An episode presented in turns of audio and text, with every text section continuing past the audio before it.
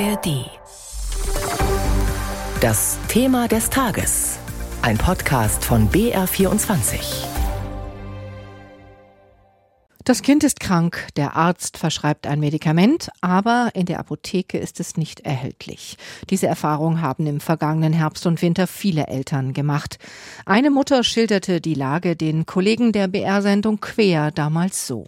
Wir waren gerade beim Kinderarzt, weil meine Tochter seit Sonntagabend Fieber hat und wir bräuchten Nurofen-Saft und den gibt es anscheinend nirgendwo, auch kein Paracetamolsaft. Mangelware Medikamente und das nicht nur für Kinder. Die Politik hat versprochen, dagegen vorzugehen. Im Sommer verabschiedete der Bundestag ein entsprechendes Gesetz und trotzdem herrschte zuletzt erneut Unruhe bei Patienten, Ärzten und Apothekern. Droht erneut ein Engpass in der Versorgung? In Berlin gab es dazu heute ein Treffen mit hochrangigen Vertretern im Gesundheitsministerium. Jan Zimmermann berichtet, was dabei besprochen wurde. Die Probleme bei bestimmten Medikamenten für Kinder gibt es immer noch. So sind zum Beispiel Antibiotika und Asthmaarzneimittel weiterhin knapp. Dennoch versuchen Bundesgesundheitsminister Karl Lauterbach sowie die Vertreterinnen und Vertreter der Ärzteschaft, Apotheken und Pharmaindustrie zu beruhigen. Die Lage sei eine andere als im vergangenen Jahr. Karl Lauterbach. Wir gehen davon aus, dass die Produktion zum Beispiel bei Schmerzmitteln, bei Fiebersäften, auch bei Antibiotika im Vergleich zum Herbst Winter 22, 23 deutlich gesteigert werden konnte, um bis zu 100 Prozent. Das bestätigt Andreas Burkhardt vom Pharmaunternehmen Teva. Im Prinzip ist eigentlich die Produktion bei nahezu allen Medikamenten signifikant gesteigert worden. Ich würde mal sagen, mindestens ab 50 Prozent Steigerung für alle. Darüber hinaus soll helfen, dass die Apothekerinnen und Apotheker künftig deutlich mehr Befugnisse haben werden.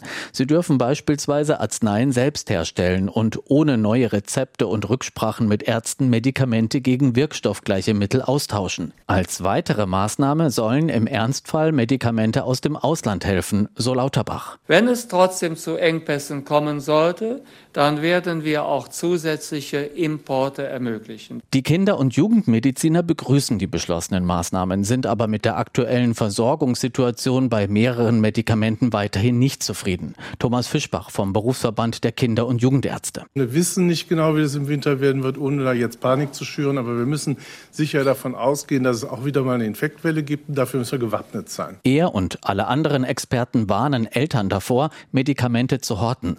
Ein kleiner Vorrat Vorrat sei in Ordnung. Alles andere würde die Situation für alle verschärfen. Und Gesundheitsminister Karl Lauterbach betont, bitte keine Hamsterkäufe. Mit diesem Appell und den angekündigten Maßnahmen will der SPD-Minister dem Medikamentenengpass in diesem Herbst und Winter entgegenwirken. Karl Lauterbach gibt sich also vorsichtig optimistisch. Wie es aktuell in der Praxis, also vor Ort in den bayerischen Apotheken aussieht, darüber hat mein Kollege Sebastian König-Beck mit Maximilian Lernbecher gesprochen. Er ist Apotheker in Dachau und stellvertretender Vorsitzender des Bayerischen Apothekerverbands. Herr Lernbecher, jetzt im September beginnt ja die Zeit, in der die Erkältungserkrankungen zunehmen. Haben Sie das in Ihrer Apotheke auch schon gemerkt?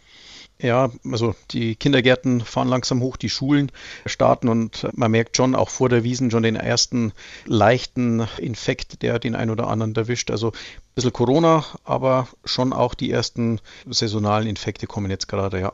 Im vergangenen Jahr haben ja gerade auch Eltern vergeblich nach Medikamenten gesucht. Wie sieht denn die Versorgung aktuell aus? Also wir kommen erfreulicherweise aus einem Sommer, der recht ruhig war und ich denke, viele meiner Kollegen haben das, so wie ich, auch genutzt, den ein oder anderen Schrank wieder zu befüllen. Also momentan sind wir nicht leer, so wie das zum Beispiel im März, April war. Und wir können schon die aktuellen Anfragen oder Rezepte gut beliefern. Ihre Einschätzung, bleibt es so auch in den nächsten Wochen und Monaten? Ich fürchte nein. Also die Lage ist ein bisschen anders als die letzten Jahre. Da hatten wir immer Bevorratungen von den Herstellern, gerade was Fieber und Schmerzmittel für Kleinkinder angegangen ist. Da hatten wir einfach mal ein paar hundert Flaschen Ibuprofen oder Paracetamol auf Lager oder die entsprechenden Zäpfchen. Das hat kaum stattgefunden. Also wir konnten uns nur in der Regel über den Großhandel bevorraten und halt dann einfach so einen ein, zwei Wochen Bedarf aufbauen. Also nicht an äh, drei, vier Monatsbedarf so wie sonst im Keller. Und ich weiß auch von meinen Großhändlern, dass die auch keine großen Vorräte haben. Also wir leben momentan von der Hand in den Mund. Das heißt, das, was da ist, das passt.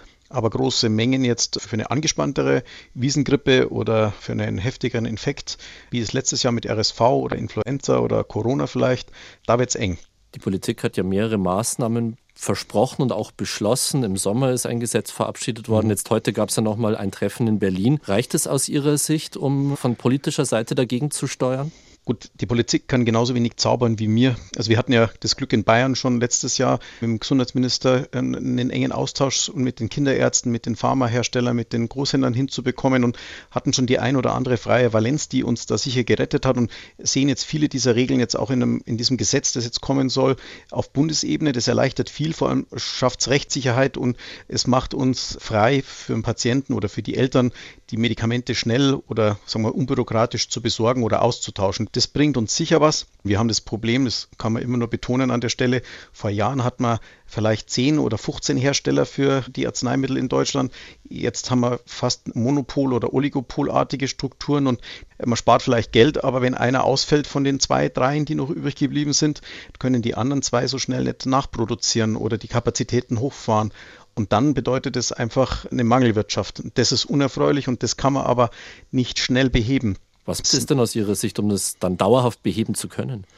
Ich denke, die europäische Lösung wäre die beste, weil es uns dann allen in Europa hilft. Wir bräuchten einfach wieder mehr Pharmahersteller, die auch Low-Budget-Produkte, sage ich jetzt mal Generika, billige alte Produkte in Europa herstellen und die Bedarfe schneller hochfahren können, als wenn man auf, sagen wir mal, außereuropäische Hersteller und Partner warten muss. Ein Schwerpunkt bei dieser Debatte waren jetzt vor allem Medikamente für Kinder, fiebersenkende mhm. Mittel und so weiter. Wie sieht es denn darüber hinaus aus? Also im Sommer war, war es ein bisschen besser, ähm, weil einfach weniger Bedarf war. Viele Leute waren im Urlaub, aber wir haben jetzt zum Beispiel gerade einen großen Ausfall von einem Asthmahersteller. Dann haben wir bei Insulinen große Ausfälle. Wir haben das ein oder andere Schmerzmittel, das ein oder andere Blutdruckmedikament, wo Patienten dann einfach umgestellt werden müssen, weil es keinen Ersatz gibt. Ganz problematisch auch immer wieder jetzt bei Medikamente bei Epilepsie, nicht nur bei Kindern, sondern auch bei Erwachsenen fallen bestimmte Medikamente immer mal wieder aus. Und Epilepsie, da sind die Patienten oft auch auf ein Medikament eingestellt, ähnlich wie bei der Schilddrüse. Wenn da die Medikamente ausfallen, ist das immer schwierig. Da kann man sich nicht hundertprozentig darauf verlassen, dass der Ersatz denselben Effekt hat das ist immer ein ungutes Gefühl auch in der Apotheke. Also die also Lage bleibt schon bleibt, auch irgendwo angespannt. Ja, definitiv. Heute hat man ja so ein bisschen rausgehört, vorsichtig optimistisch, was die Äußerungen in Berlin angehen, was die nächsten Monate auch jetzt im Bereich äh, Kindermedikamente angehen. Was raten Sie denn den Eltern oder auch den Patienten? Wie sollen sie sich jetzt ähm, vielleicht auch vorbereiten auf die nächsten Monate? Nicht in Panik geraten. Wir haben letztes Jahr gut hinbekommen. Ähm, es gibt keinen Grund, sich jetzt irgendwas auf Vorrat verordnen zu lassen vom Kinderarzt oder jetzt irgendwelche Antibiotikasäfte äh, aus der Nachbarschaft zu organisieren. Man soll vernünftig die Hausapotheke durchschauen, wie vielleicht jedes Jahr nach dem Urlaub. Schauen, ist der Nasenspray noch da, sind die Fieberzäpfchen fürs Kleinkind noch da und die Mengen dann entsprechend im, ich sage haushaltsüblichen Maße einfach ergänzen oder ersetzen. Das macht sicher Sinn. Das machen wir auch zu Hause mit zwei kleinen Kindern, aber jetzt Lager anlegen würde ich nicht sagt Maximilian Lernbecher, Apotheker in Dachau und stellvertretender Vorsitzender des Bayerischen Apothekerverbands hier im BR24-Thema des Tages zur Versorgung mit Medikamenten. Jede Zeit ist Hörspielzeit. Hören Sie Krimis, Klassiker der Weltliteratur und Soundart im Hörspielpool.